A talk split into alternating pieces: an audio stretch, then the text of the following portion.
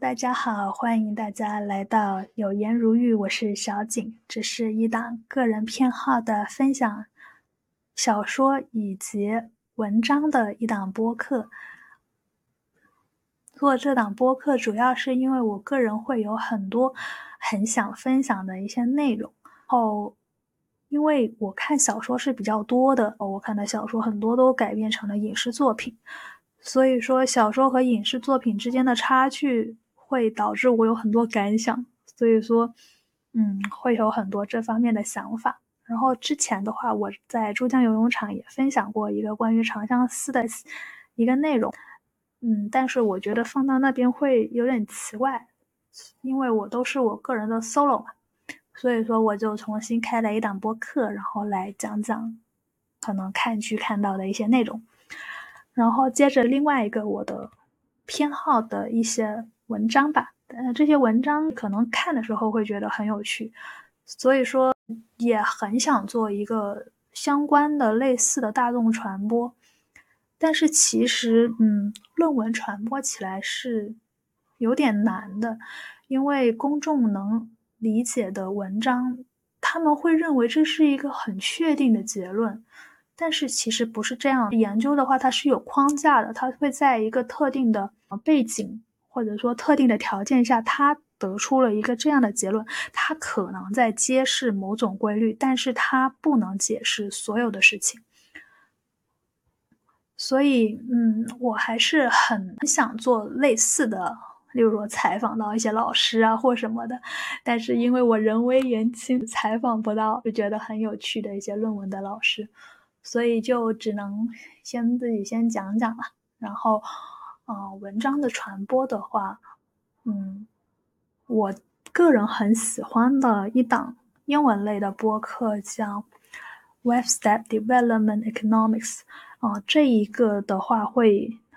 有很多很有趣的文章，然后它的作者会上来，然后跟主持人一起向大家分享他们的那些作者的研究成果。嗯，这个的话，他们这样的分享其实是比较准确的。我作为一个第三方，然后来转述别人的研究成果的时候，其实是呃会有一定的偏差的。首先是呃我个人的水平的问题，所以说我看的也不一定是对的，然后可能我理解起来也会有一定的困难。嗯，但是我觉得可以尝试做一个分享吧。但是我又不想说这个内容特别的。无聊，希望内容有趣一点。说不是很想讲一些什么经济政策啊，这个那个的那些内容，我就觉得，哎呀，就讲不了那么大的事情了。还是讲讲一些，嗯，觉得有趣的，然后觉得可能值得分享的一些一些东西吧。好的，那今天的内容就开始吧。然后今天我要。分享的论文的题目是叫 "Does Gender Matter for Small Business Performance? Experimental Evidence from India"。那这是来自斯坦福大学两个博士生的一个呃工作论文。这个论文的主要研究是在呃性别为什么会导致这些小微企业主他们因为性别不同，所以导致他们的收入不一样。那我们先来看一下他们印度的这种，呃，小微企业的情况。呃，男性的卖家他们的收入是显著高于女性的卖家的。那作者就会想说，是什么原因导致这样的一些情况呢？然后他做了一些假设，就例如说，是不是因为嗯，买家。对男性的偏好，所以限制了女性卖家的经营规模。然后，是不是因为男性和女性他们呃讨价还价的方式不同，所以说女性卖家会失去更多的业务？那或者说，是不是女性的创业能力受到了限制，所以说降低了他们的吸引力？他是在研究嗯。买家和卖家，买家对于卖家性别的认是不是对这个有有差异，然后以及卖家的一些行为方式的差异，所以导致了这个呃收入的一个性别差。那他做了两个实验，是首先我们先来看一下是第一个实验。第一个实验呢，它是销售相同包装的产品。然后控制了销售价格，控制销售的价格，意思是他们销售呃相同价格的产品，同时他们不会因为嗯就别的人来买东西而进行讨价还价的行为，他们是不会做这样的行为的。然后他们所在的地点也是一样的，他们是在一个相同地点的摊位，但是他们是相对的，一男一女，然后坐在例如说一个一个一个同样地点的两边，然后他会有一些。呃，其他的一些控制的一些内容吧，就例如说是他会卖一些，呃，包装相同的产品，然后那个没有性别差异的商品，然后会让一些营业时间一模一样，等等等等。他这些一系列的这些所谓的控制行为，为了确保销售方他除了性别不一样，其他都是一样的。那这个。实验的结论是什么呢？实验的结论是，不管男性还是女性，他们销售的收入是没有统计上的差异的。他即便说他这个论文里面，即使是汇报了，就例如说女性的销售的平均收入是比男性要高的，但是其实，呃，假设他回归上他统计没有差异的话，我们一般就会认为，呃，这个销售是没有性别差的，购买者。他是不会因为你的销售人员是女性，所以说我就不喜欢你，所以我就不买你的东西。所以说他这个实验就说明了这一个问题：是买方是不会因为卖方的性别而导致他们的购买行为有差异。那。他这个文章还做了另外一个实验，研究是不是因为女性的经营方式和男性不一样，所以会导致他的那个销售额比男性低。那他做了什么呢？首先，他卖的不是包装好的东西，而是卖的是蔬菜。然后接着呢，他是允许卖家是讨价还价的，但是实验一是不允许的。那他就会看说，嗯。别的呃都是一样的，就例如说他们的地理位置啊，他们批发相同数量的产品啊，相同质量的产品啊，控制了其他一系列的固定因素，那他又会发现，哎，也是没有差异的，他们的呃销售收入的销售利润也是没有统计上的显著差异的。那两个实验共同说明了什么呢？购买者并没有不喜欢女性的销售人员。然后也说明了讨价还价，男性、女性不同的经营模式，其实是对销售额的利润是没有差异的。那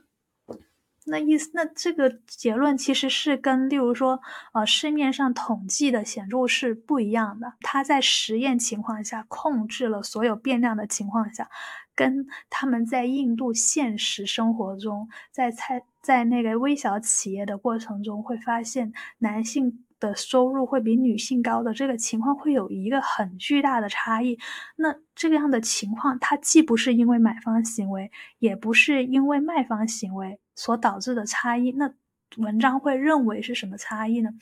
他会发现，在现实的情况下，女性的卖家在进货的时候，它的数量是比较少的。然后作者就会认为，这个东西是因为获得了性别利差的主要原因。嗯，他会觉得说，女性为什么她进货会比较少呢？是因为。女性在资本方面，就例如说可能借钱啦，或者说是一些呃，不管是民间借贷，或者说是一些比较正规的借贷，它是比男性更难获得资本的。同时，他还研究还指出说，即使是向这些女性提供免费的资本，就例如说给他们一些呃低额的一些呃贷款，通常这些钱。都会被转移到其他的用途，特别是用于支持他们丈夫的业务。所以说他们会认为资本限制可能是形成这个性别利润差的主要的驱动的原因。所以说这篇文章其实是很长，但是它其实只说明了一个事情：女性收入的低，它不是因为买家或者说是卖家的一些行为所导致的，而是因为，呃，女性她在一些资本获得的过程中，它是有劣势的。那这个劣势，假设我们对它进行一个补充，或者说并行进行一个协助的时候，其实也是很难生效的，因为可能在呃印度的整个嗯环境里面，她女性的地位其实是会更加低，借贷获得的这些呃偏向女性的钱，她其实是不会用于自己的呃微小的这些生产劳动，她会更加倾向于将这个钱给她的呃丈夫，然后来资助丈夫，然后来支持丈夫的事业，而不是她自己的事业。嗯，我记得我在听这篇文章的时候，顺便还听了另外一篇论文，但是那个论文我还没有看。但是那个论文它的主要的结论是，呃，女性收入更低，还有一个原因是因为，呃，女性会更加倾向于在那些地理位置不太好的摊位。她为什么会有这样的选择呢？是因为她需要更加便利的照顾家。那这个结论其实也会。更加令人灰心。其实，他即便是在印度做的一个实验，然后，但其实他也揭示了可能男女性别工资差异的一个很重要的原因。这是一个呃全球的普遍性的一个问题，就不只是说在印度的社会环境下，我相信是在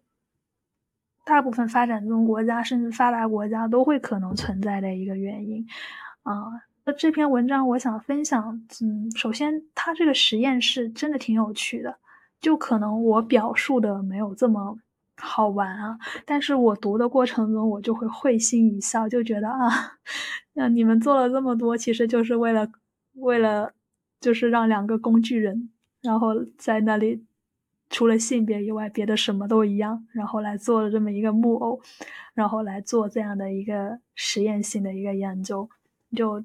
还是嗯挺好玩的。那他假设这个结论是相反的，就例如说，他可能例如说会发现，呃，买家的话他会更愿意倾向于男性卖者，那他可能这个就是一个另外的一个结论。但是他实验得到的是现在这个其实是买方行为是没有差的。但是这个其实也是很好理解的，就是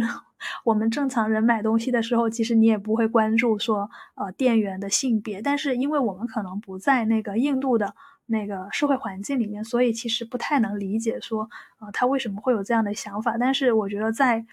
中国的整个社会环境下，你买一个东西，你不会关注销售者的性别。但是说菜市场这样的地方，我我们可能会觉得，可能阿姨才是更加靠谱的一个销售对象吧。起码你在中国会有这样的一个观感。但是更多的情况下其实是没有差异的，就是我买一个东西好不好，其实是比如说看它的质量啊，对吧？然后这些比较经济的行为，而不是性别的因素。所以说，我觉得这篇文章得出这样的结论也是很自然而然的。但是我要在这里强调的是，这个实验的整个环境，嗯，它是一个小微企业，就更加直白的点说，是印度的菜市场。那这种小微企业的话，它可能在性别是没有差异的，但是你可能在一些高端的服务业，或者说像例如说像是会计师、律师之类的这种比较高端的服务业，它可能呃销售者的性别可能就会起到一个很重要的作用。所以说，我们理解这这样结论的时候，并不是说这个东西它。一定是与性别无关的。我们要理解它这个实验的一个范围，然后在这个范围内，它可能是一个可靠的结论。但，呃，大部分研究的结论在传播的时候，经常都会出现了没有了这个前提，然后大家就以为这个是真的啊！你看文章都是这样写的。人家文章这样写其实是有前提条件的，但是在传播的时候，大家是不会强调这个前提，只会强调这个结论。嗯，但是这个文章我觉得揭示的还是结论还是比较灰心的，因为它即便是政策对女性做了倾斜之后，也并没有得到一个很好的结果。我今天我的分享就到这里了，谢谢大家。